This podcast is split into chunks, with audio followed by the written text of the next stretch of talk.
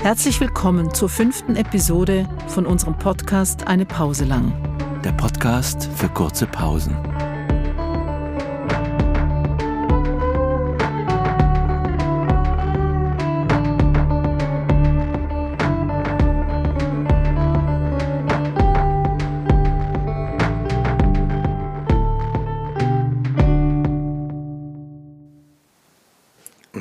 Verriet das Persianerli der Friene sein Geheimnis. Als nämlich das Persianerli noch selber jung gewesen war, wurde vom einen Tag zum anderen sein Vater krank und immer kränker, bis zeismal, als es ihm eben eine Suppe kochte, der Tod neben dem Herd stand und verriet, er käme drum den Vater holen. Das Persianerli verschrak aber so grüli, dass es zu Vaters Kammer säckelte, die Tür verriegelte, den Schlüssel abzog, ihn in die Glut warf. Und zuletzt zum Tod fand, er müsse jetzt dann leider ohne Vater wieder fort, weil durch ein Schlüsselloch sich zwängen, das könne er gewiss nicht. Da lachte der aber und gab zur Antwort, er zwänge sich im Fall noch durch das kleinste Löchli. Und Eben Saab hatte das Persianerle sich erhofft gehabt und rief, es glaube ihm kein Wort. Es säge dann er schlüfe zum Beweis in Sabi Guttere und nahm von einer Guttere den Zapfen ab und hielt sie dem Tod vor den Latz und wartete, dass er hineinschlaff, zum Weidle mit dem Zapfer die Guttere verschlüsse. Der Tod fand wiederum, statt in die Guttere, so schlüfe er gescheiter durch das Schlüsselloch und hole sich den Vater, weil dafür sei er ja da und rasmete beim Eid zum Schlüsselloch hindurch und in die Kammer, und das Persianerli schlug halt den Zapfen in das Schlüsselloch und beschloss den Tod mitsamt dem Vater in die Kammer. Und wusste sofort, es heigt einen rechten Seicher angattiget und wirklich hub der Vater Grüli an Sirache und rief, es soll den Tod lagar und ihn desgleichen, er heigt nicht vor, auf ewigs mit dem Tod in einer engen Kammer zu verhocken. Und als er rüsselte der Tod und drohte dem Persianerli, das würde es ihm büßen. Und das Persianerli, das wusste nichts Gescheites, als dass es auf ein Schemmerli beim Ofen hockte und sich die Ohren zuhielt und tat, als wüsst's von nichts und keinen Wank mehr machte. So blieb es Woche um Woche hocken und ließ den Tod beim Vater in der Kammer. Seit allerdings der Tod gefangen war, starb auf der Erde niemand mehr. Geboren wiederum wurde wie stets, und daher lebte endlich eine särtige Schwette Mancher auf der Erde, dass sie in ihrem Hunger gar dem Fee das Gras unter dem Maul wegfraßen, und eines schlug dem anderen den Tod sein im Streit um etwas in den Magen. Weil sie einander aber mit noch so wüstem Schläglen nicht töten konnten, wurden sie immer galliger und schlugen nimmer nur, sie schnaffelten und würgten einander und vierteilten und zotten und taten sich noch manches Leid. Am Ende war auf der Welt ein einzig Lärmen, Waffelen und wüst Tun. Zudem sie rachte in der Kammer immer noch der Vater, der Tod meisnete auch, und das Persianerli verhockte Stier auf seinem Schemmerli am Herd mit beiden Tapen vor den Ohren im Schreck und fest verschlossenen Augenlidern im ganzen hundert Jahre. Da endlich kam der Herrgott in das Hüttli und nahm dem Persianerli die Tapen ab den Ohren und fand, da heige sein rechten Bock mischt bosget. Danach befahl er ihr der ganzen Sache ein Ende zu bereiten und handli. Und eigentlich war das Persianerli gar froh, dass er gekommen war und sagte, was sie tun soll. Es schäme sich ja selber, für was es da angattiget hei, gab es zur Antwort und stand auf und zog den Zapfen aus dem Schlüsselloch. Gleich kam der Tod herausgefuhrwerkt mit Vaters Seele im Gepäck und sammelte auf Erden gleich noch alle anderen, die längst schon tot sein sollten, und nahm sie mit sich in die Ewigkeit. Der Herrgott nahm derweilen das Persianerli vors Hüttli. Gemeinsam sahen sie dem Tod beim Werken zu und schauten, wie es endlich luckete auf Erden und bald noch viele tote Menschen zu unter ob sie lagen. Dann fragte er das Persianerli, wie es durch nach der Brauch war, ob es im Jenseits seine Schuld will büßen oder gerade auf Erde. Ja, am besten geht, gab das Persianerli zur Antwort und wollte hören, was es zu büßen heigt, dass nachher alles wieder gut sei. Der Herrgott hieß es aber zur Strafe so viele Jahre länger leben, wie alle Menschen miteinander zusätzlich gelebt hatten, weil das Persianerli den Tod zurückgehalten hatte.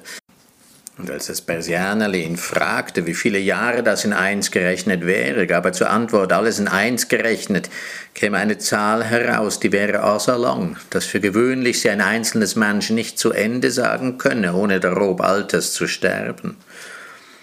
Das fand das Persianerli dann gar nicht lustig und fand es will für seine Schuld doch lieber erst im Jenseits büßen.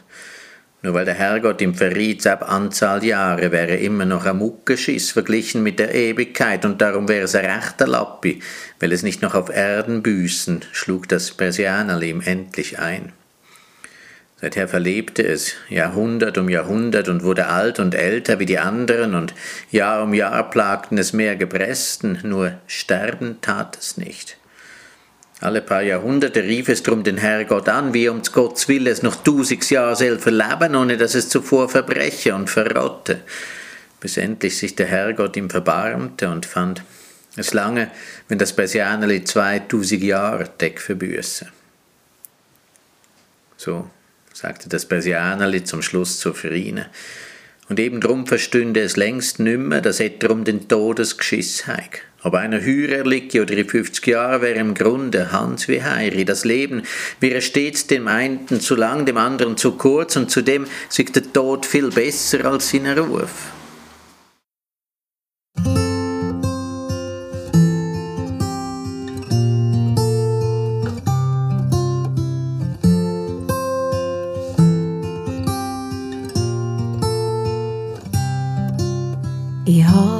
Geträumt von mir wann ich geschwommen im See. Hab geträumt von Meer und wann noch das erste Mal gesehen, der weit und endlos Horizont, der Himmel groß und leer, da weiß ich plötzlich nimmer, wann ich bin. Ich hab geträumt vom Fliegen wann ich mich verlaufen hab. Hab geträumt vom Fliegen, wann ich keine Luft mehr habe verkommen, da hab ich gewusst, ich kann nicht bleiben, da wann ich mal wollte gehen. Über die Grenzen, doch die sind in mir drin. Ich kehre um, wegen es ist zurück. Kehr um, zurück in meine Mitte, da wo ich weiss, was auf der anderen Seite ist. Ich habe verstanden, alles, was ich gesucht habe, ich kann. Ich komme heim. Ich habe geträumt vom Vieh da wo mein Herz ist gefroren war. Hab geträumt vom Feuer und wo's mich plötzlich anfängt wärmen, hab ich mich verlieren. Nur so hab ich's nicht gemeint. Jetzt hab ich mich verloren. Ich kehr um, wegen aus dieser Weite in das Wohlbekannte zurück. Kehr um, zurück in meine wo ich weiss, was auf der anderen Seite ist. Ich hab verstanden, alles, was ich gesucht habe, ich kann. Ich komme heim. Ich hab gesucht und gefunden, gefunden habe ich. Ich habe da gesucht, wo ich nie habe gesucht und gefunden, aber gefunden habe ich mehr. Jetzt komm ich heim, ich kehr um, geh weg aus dieser Weite in das Wohlbekannte zurück. Kehr um, zurück in meine Mitte, da wo ich weiss, was auf der anderen Seite hab verstanden, alles, was ich gesucht habe, ich kann. Ich komme heim,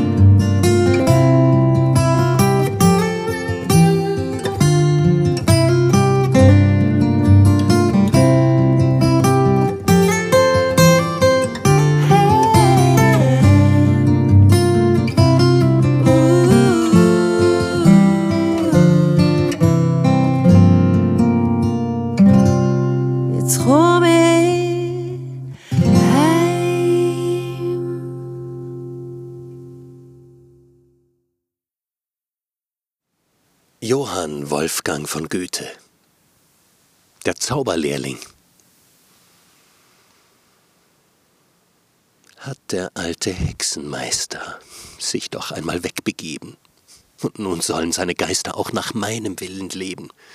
Seine Wort und Werke merkt ich und den Brauch, und mit Geistesstärke tu ich Wunder auch. Walle, walle manche Strecke, dass zum Zwecke Wasser fließe, und mit reichem, vollem Schwalle zu dem Bade sicher gieße. Und nun komm, du alter Besen, nimm die schlechten Lumpenhüllen, bist schon lange Knecht gewesen, nun erfülle meinen Willen. Auf zwei Beinen stehe, oben sein Kopf, eile nun und gehe mit dem Wassertopf. Walle, walle, manche Strecke, dass zum Zwecke Wasser fließe und mit reichem, vollem Schwalle zu dem Bade sich ergieße. Seht, er läuft zum Ufer nieder. Wahrlich ist schon an dem Flusse. Und mit Blitzesschnelle wieder ist er hier mit raschem Gusse, schon zum zweiten Male, wie das Becken schwillt, wie sich jede Schale voll mit Wasser füllt. Stehe, stehe, denn wir haben deiner Gaben voll gemessen. Ach, ich merke es. Wehe, wehe, hab ich doch das Wort vergessen. Ach, das Wort, worauf am Ende er das wird, was er gewesen. Ach, er läuft und bringt Behände. Wärst du doch der alte Besen, immer neue Güsse bringt er schnell herein. Ach, und hundert Flüsse stürzen auf mich ein. Nein, nicht länger kann ich's lassen, will ihn fassen. Das ist Tücke. Ach, nun wird mir immer bänger. Welche Miene! Welche Blicke! Oh, du Ausgeburt der Hölle! Soll das ganze Haus ersaufen? Sehe ich über jede Schwelle doch schon Wasserströme laufen. Ein verruchter Besen, der nicht hören will. Stock, der du gewesen, steh doch wieder still. Willst am Ende gar nicht lassen? Will dich fassen? Will dich halten und das alte Holz behende mit dem scharfen Beile spalten? Seht, da kommt er schleppend wieder. Wie ich mich nun auf dich werfe, gleich, o Kobold, liegst du nieder. Krachend trifft die glatte Schärfe. Wahrlich brav getroffen. Seht, er ist in zwei. Und nun kann ich hoffen und ich atme frei. Wer? Wer? Beide Teile stehen in Eile schon als Knechte, völlig fertig in die Höhe. Helft mir, ach, ihr hohen Mächte! Und sie laufen. Nass und nässer wird's im Saal und auf den Stufen. Welch entsetzliches Gewässer! Herr und Meister, hör mich rufen! Ach, da kommt der Meister. Herr, die Not ist groß, die ich rief, die Geister werd ich nun nicht los. In die Ecke, Besen, Besen, seid's gewesen, denn als Geister ruft euch nur zu seinem Zwecke erst hervor, der alte Meister. In Episode 5 von Eine Pause lang hörten Sie einen Ausschnitt aus Vrenelis Gärtli von Tim Krohn, gelesen von ihm selbst. Hagi träumt vom Meer von Sina und der Zauberlehrling von Johann Wolfgang von Goethe, gelesen von Jan Rupf. Unser Jingle wurde komponiert und produziert von Nadja Zehler und Michelle Lehner.